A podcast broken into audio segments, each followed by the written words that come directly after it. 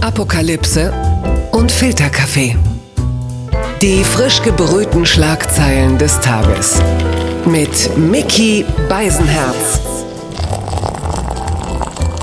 Einen wunderschönen guten Morgen und herzlich willkommen zu Apokalypse und Filterkaffee, das News Omelette. Und auch heute Morgen habe ich mich unfassbar früh hingesetzt, habe bei einer Tasse Kaffee ein bisschen das zusammengesucht, was heute von Gesprächswert ist, was wichtig ist. Und auch heute muss ich das nicht alleine besprechen. Niki Hassania besucht ihre Mutter, aber ich habe eine Person, die ist mir fast näher als die eigene Mutter. Hier ist ein Mann, ja, ich sag mal nicht, dass ich jetzt gleich in einen Sexismus-Skandal gerate, wenn ich sage, seine Schönheit lenkt fast ein wenig davon ab, dass er auch richtig schlau und witzig ist. Er ist der Moderator meiner Lieblingssendung der RBB-Show Thaddeus und die Beobachter. Jörg Thaddeus ist hier. Guten Morgen, Jörg. Äh, guten Morgen, Miki. Hallo. Mit der Schönheit völlig richtig. Ja, du, du bist übrigens der einzige Mensch, außer mir selbst, bei dem ich mir ein bisschen Sorgen mache, mache, er tut zu viel. Ist diese Corona-Zeit auch für dich gut? Du bist ja sonst eigentlich die männliche Barbara Schöneberger. Du moderierst ja auch eine Veranstaltung nach der nächsten, oder? Äh, ja, äh, nein, aber äh, im Moment natürlich nicht, weil es ist, es ist ja nichts. Zuletzt sah ich dich noch auf der Bühne, wie du Relotius den Reporterpreis übergeben hast. Hast du dich davon je erholt? Das ist, das ist genau äh, die Marktlücke, die ich für mich entdeckt habe. Veranstaltungen, die anschließend in Skandale lappen. Also die, die wirklich richtig, richtig hochgehen, so dass es total unseriös wird und äh, gewissermaßen auch auf mich runterkleckert. Das kann ich aber eben durch Schönheit und durch mein Alter wieder wettmachen. Super. Also hochgehen und Skandal ist eine perfekte Überleitung zu unserer ersten Rubrik. Die Schlagzeile des Tages. Die TZ meldet Bundesliga Hammer. Datum für Neustart steht.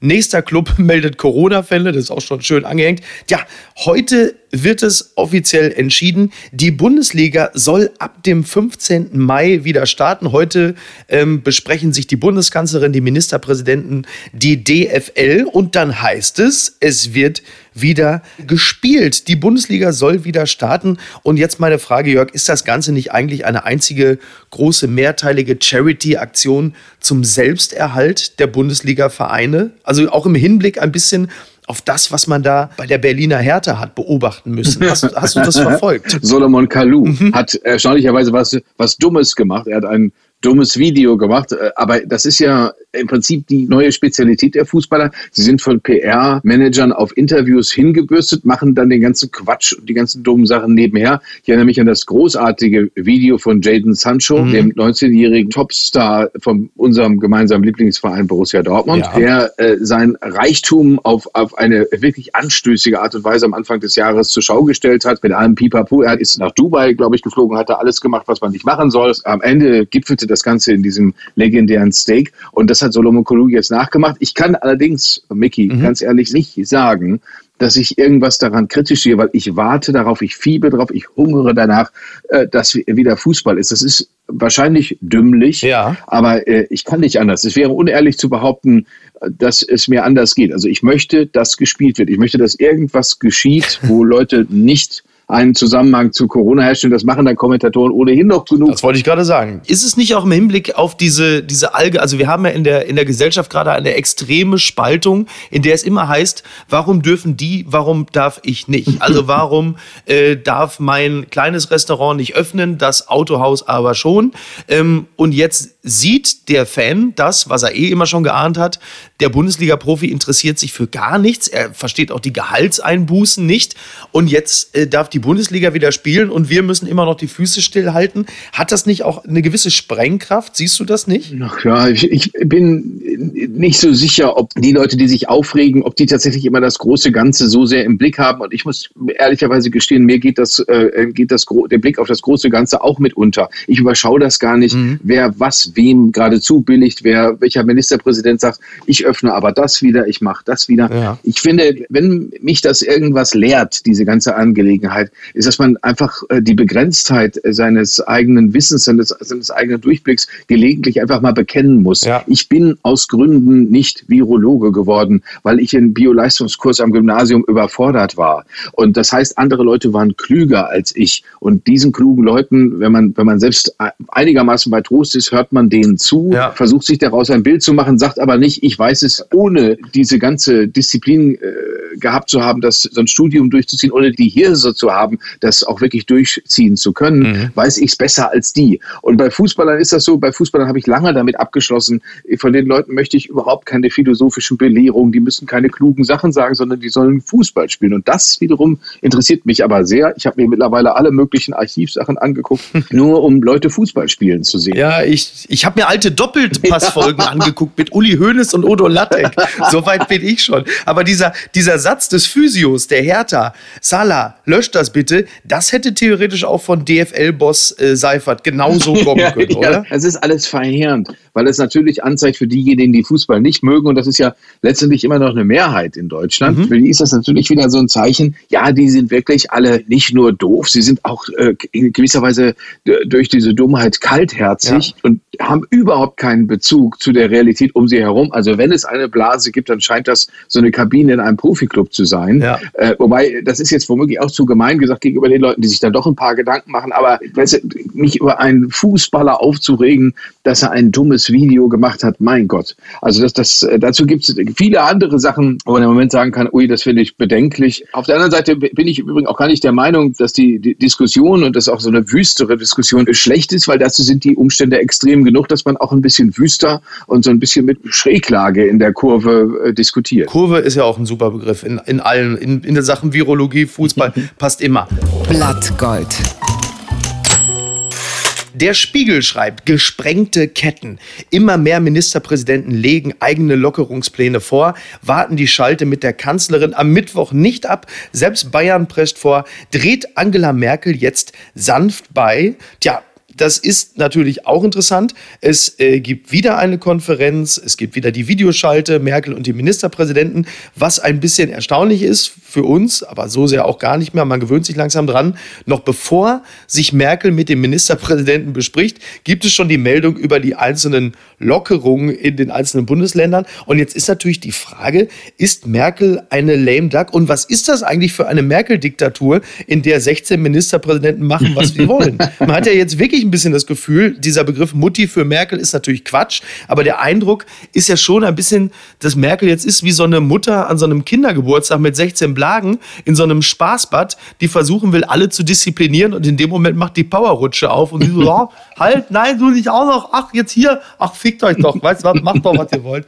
ist egal. Es ist doch so ein bisschen das Wettrennen der Lockerungsritter, oder? Ich bin nicht 100% äh, sicher, ob diese Leute, das hat man bei Armin Laschet zwischendurch erkannt, äh, das nehme ich auch jetzt für Malu Dreier in Anspruch. Ich habe das Gefühl, dass die Leute, die, die da in Amt und Würden sind, dass die äh, gefordert sind wie selten, mhm. weil die um, all das wissen. Stell dir vor, wir beide wären diejenigen, vor, vor denen zehn Gastwirte stehen und sagen, wir wollen aufmachen, ja. Seid ihr bescheuert, es geht den Bach runter. Äh, und da kann man ja die ganzen anderen Gruppen noch dazu nehmen. Dann sind die einen, die, die sagen, wir, wir müssen auch gefördert werden. Die, die, die Kulturschaffenden sagen, was ist denn mit uns? Wir, werden, wir gehen alle pleite, wir Klar. können uns nur aufhängen. Ja. Diese Forderungen kommen natürlich äh, an die Ministerpräsidenten. Ja. Die kommen an die Landesregierung, weil das ist das Naheliegende. Und dann äh, wollen die Jungs sich natürlich auch profilieren. Die könnten natürlich auch ganz grausam sagen, was interessiert uns die alte Frau, die dieses Land regiert, mhm. weil das macht sie eh nicht mehr lang. Genau. Sie wird auch nicht, wie Horst Seehofer zwischendurch spekuliert hat, äh, sagen, nee, wisst ihr was, läuft gerade super, weil ist gerade Krise und es hat mit Rechnen zu tun, das kann ich. Mhm. Dann, mach, dann hänge ich noch eine Amtszeit dran. Das ist eine naive Vorstellung. Und, und deswegen kann ich mir vorstellen, dass sie tatsächlich äh, ja in gewisser Weise über sie hinwegtrampeln, allerdings äh, von eigener Panik getrieben. Nicht deswegen, weil sie denken, das ist jetzt wirklich genau meine Zeit, um mich, um mich zu profilieren. Ja, weil Söder zum Beispiel, Söder hat ja auch den sogenannten Bayern-Plan äh, ersetzt. Zitat, auf mehr Eigenverantwortung der Bürger. Hat er da auch an Solomon Kalou von Hertha BSC gedacht? Und ist es die Erkenntnis von Söder jetzt auch, den haben wir ja bislang immer als harten Mann, als starke Schulter gesehen, ist es auch die Erkenntnis, fuck it, wir halten das eh nicht so lange durch, scheiß drauf, da müssen die Leute jetzt auch mal selber sehen, weil man merkt, ah, sechs Wochen eiserne Disziplin, das reicht nicht. Uns geht die Puste aus. Ist es das? Also ich wünschte mir, es wäre anders, wenn ich, wenn ich mir jetzt denken würde, ich bin ein, ein ganz äh, naives Sterntaler Mädchen, äh, dann würde ich hoffen und glauben, dass, dass sie langsam erkennen, sie sind nicht diejenigen, die uns Freiheit zubilligen, wenn ihnen danach ist, mhm. sondern wir besitzen Freiheiten, die uns grundgesetzlich verbrieft sind, ihnen gegenüber, weil sie sind der Staat. Und wenn sie das einsehen würden, wenn auch das bei Markus Söder eine Einsicht wäre, dann äh, kann der nichts anderes machen, als jetzt mal langsam irgendwann den Gang rausnehmen. Ja. Weil äh, das hat Wolfgang Kubicki so ähnlich gesagt. Wolfgang Kubicki hat schon sehr schwierige Sachen gesagt, aber Wolfgang Kubicki hat unter anderem gesagt, diese Leute sind nicht diejenigen, so wie Landesfürsten, wie früher August der Starke in Sachsen, die ihren Untertanen Freiheiten gewähren, wenn ihnen danach ist sondern diese Freiheiten besitzen wir. Ja. Und Sie müssen sich permanent dafür rechtfertigen, wenn Sie in diese Freiheiten eingreifen. Und womöglich ist Ihnen dieses Rechtfertigen anstrengend geworden und womöglich sehen Sie ein, dass Sie da nicht, äh, nicht mehr lange wirklich den Deckel draufhalten können, ohne selber ganz übel auszusehen. Mhm. Armin Laschet hat trotzdem gestern im Heute-Journal äh, wortwörtlich gesagt, Corona bekämpfen war wichtig. Was so der richtige Satz ist, da müssen wir auch nochmal schauen. Das hat mich überrascht.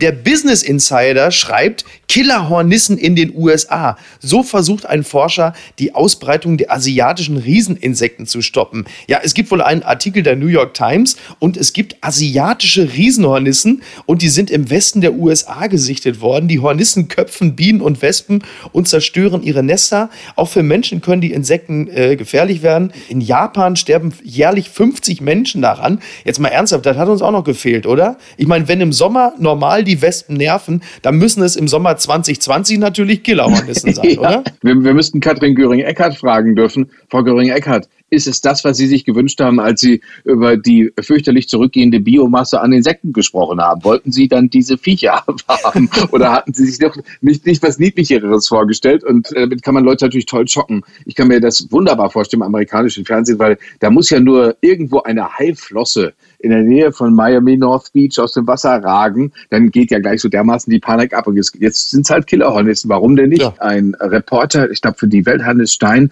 hat geschrieben, das sei in Amerika ohnehin im Moment wie in, in so einem äh, postapokalyptischen Film. Und da, also da passen Hornissen oder? fabelhaft. Also wenn, wenn, als wenn sich jetzt noch ein Mensch in eine Hornisse oder halb Mensch, halb Hornisse, ja. wenn sich so wie jemand auch noch zeigt, das ist äh, äh, fantastisch. Ja, das ist wirklich, das ist wirklich äh, am Ende eigentlich nur noch die, die, die Kirsche auf auf der Schwarzwälder Scheißtorte oder so. Twitter, 280 Zeichen Wahnsinn. Es trendet bei Twitter der Hashtag Aluhut-Bingo.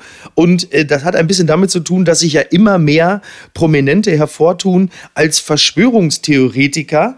Zuletzt, äh, klar, Xavier Naidoo ist ja mittlerweile schon ein Klassiker. Jetzt Detlef D. Soos, der, der Tanzcoach. Und äh, ganz weit vorne derzeit der Vegankoch Attila Hildmann. Er sagt, die Maske ist das neue Hakenkreuz. Das letzte, was jetzt kam, war, ich habe eine Stunde mit Xavier Naidoo telefoniert.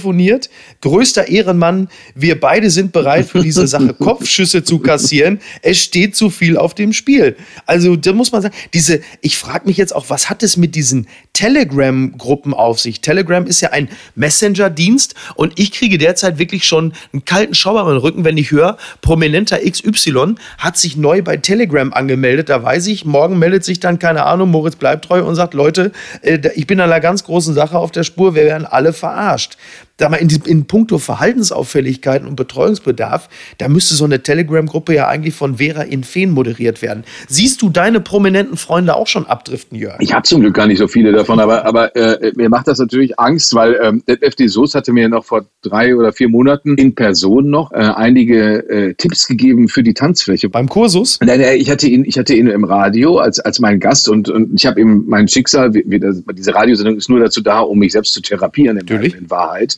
Und ich habe ihm anvertraut, dass ich zu den Leuten gehöre, die immer so am Rand stehen und sich so denken, ach, ich würde auch gerne tanzen, aber ich traue mich nicht. Mhm. Und da hat mir der die Soße dazu geraten, mir zu Hause äh, zwei Moves einzustudieren. Mehr sollte ich aber nicht machen. Und vor allen Dingen, wenn ich dann auf die Tanzfläche gehe und meine beiden Moves vorzeige, soll ich unter keinen Umständen die Augen weit aufreißen. Ja. Weil das würden viele Männer machen, wenn sie sich dann mal zu tanzen trauen, die Augen weit aufreißen und zeigen, guck mal hier, was ich mache. Ja. Und offenbar äh, ist ihm das jetzt inhaltlich passiert, dass er also also ich habe das gar nicht zum Glück gar nicht mitgekriegt, aber äh, äh, dass, dass er jetzt äh, was Politisches oder was Gesellschaftspolitisches sagt und dabei die Augen zu weit aufreißt. Ja, er warnt vor der, alle haben ja Angst vor der äh, kommenden Impfpflicht. Die äh, kommt übrigens am 15. Mai, am selben Tag, wenn die Bundesliga wieder startet. Also die Menschen haben ganz unterschiedliche Erwartungen an den 15. Mai. Muss man aber nicht auch sagen, es sind ja doch sehr viele Menschen aus der Showbranche, denen gerade ein bisschen die Existenzgrundlage weggebrochen äh, ist und am Ende sind Verschwörungstheorien ja auch irgendwie ja, Sinnsuchaggression. Also es ist ja auch ein bisschen der letzte Strohhalm und die, die Sehnsucht danach, dass irgendjemand schultert und einen teuflischen Plan, weil das bedeutet, man könnte jemanden stürzen. So ein Virus hat ja noch nicht mal Eltern, die man haftbar machen kann, oder? Du, du weißt, Verschwörungstheorien laufen nie trocken. Mhm. Die werden halt immer weiter befeuert. Es gibt immer den, den Treibstoff des kompletten Irrsinns und äh, das treibt die Leute immer weiter voran. Vielleicht ist das auch ein gutes Gefühl, wenn man so zur Passivität, zur Inaktivität verdammt ist, dass man sagt, ja, aber mit meiner Verschwörungstheorie, damit komme ich voran. Ja. Also da sehe ich immer mehr Beispiele. Aber sollte der Prominente nicht vielleicht einfach leise zweifeln, weil unsere Gesellschaft eh schon so ein bisschen erodiert und die Solidaritätstoleranz wird auch weniger. Sollte nicht wenigstens der Prominente seine Zweifel in der privaten Gruppe äußern, um es nicht noch schlimmer für alle zu machen? Aber das ist ein Appell für alle Zeiten, Niki. Das ist nicht nur ein Appell für die Zeit, in der man sich mit so einem Virus auseinanderzusetzen hat, sondern das ist, äh, glaube ich, generell, äh, würde ich nach den Begegnungen mit Prominenten immer sagen, halt es ein bisschen bescheiden, schweige gelegentlich. Ich habe auch das Gefühl, dass die vernünftigen Leute, von denen habe ich jetzt aber auch noch nicht so einen Stuss gehört. Gib also, ihnen einfach noch ein paar Wochen. Aber diejenigen, die man sowieso jetzt nicht äh, fragen würde von alleine, die machen halt auf sich aufmerksam. Ich würde eigentlich Attila Hildmann zu ganz wenigen Dingen äh, um Rat fragen. Papala Paparazzi. Wir müssen noch gratulieren. Elon Musk ist Vater geworden, der Tesla-Chef. Und äh, der Sohn hat einen seltsamen Namen. Der Name ist, ähm, das kann ich dir ziemlich genau sagen, 12 Musk. Das muss man einfach sagen. Das ist ein ungewöhnlicher Name, den hat er offiziell so bekannt gegeben. Da ist noch Luft nach Ich muss allerdings sagen, ich habe das Kind gesehen. Ich finde es vom Design her erschreckend gewöhnlich. Das ist nichts Revolutionäres. Ich finde es ein bisschen schade. Ich bin enttäuscht von Elon Musk. Und um ernst zu sein, der Name ist noch das Vernünftigste, was ich in letzter Zeit von Elon Musk gehört habe. Naja, aber, aber das Kind hat bestimmt die übliche Wischoberfläche. das lassen wir jetzt einfach so stehen. Und zum Schluss noch Gewinner des Tages. Es ist der Mann, dem wir den Film Gladiator verdanken. Er hat ihn zu fünf Oscars geführt. Der Film ist 20 Jahre alt, quasi auf den Tag genau. Herzlichen Glückwunsch, Ralf Möller. Super. Top, Glückwunsch, Einigkeit, Unrecht und Freihandel. Möchtest du auch noch gratulieren, Jörg? Ich äh, liebe äh, Whitney Scott und äh, Russell Crowe für, für diesen Film. Ich kann die erste Viertelstunde in der englischen Originalversion mitsprechen. At my signal unleash hell. What we do in life echoes in eternity. Das sind große Sätze, die ich mir eigentlich jeden Tag sage. Also, Auf den Steiß tätowiert. Dann, wenn ich meine, meinen Regisseur sehe, äh, hebe ich die Hand und sage, at my signal unleash hell. Okay. Das ist, das ist wunderbar. At, at my signal I shall uh, let you out of the arena. Denn äh, das war's schon für heute. Ich für meinen Teil gehe jetzt mit dem Kind in den Zoo, denn ab heute ist er wieder offen in Hamburg. Halleluja. Was machst du noch mit diesem Tag? Ich versuche einfach mal, mich noch mal im Baumarkt anzustellen. Sehr gut. Dann haben wir beide doch einen Plan. Muss, muss man das vielleicht auch gar nicht mehr? Könnte sein, Ach, oder? Jetzt ist alles eh offen. Corona ist vorbei. Armin Laschet hat es gesagt. Jörg, ich bedanke mich. Sehr gerne. Und wünsche dir einen schönen Tag. Gleichfalls. Lass dir gut gehen. Du bist Risikogruppe, vergiss das nicht. Oh ja, sehr. Tschüss. Apokalypse und Filterkaffee ist eine Studio Bummens Produktion mit freundlicher Unterstützung der Florida Entertainment. Neue Episoden gibt es jede Woche montags, mittwochs und freitags. Überall, wo es Podcasts gibt.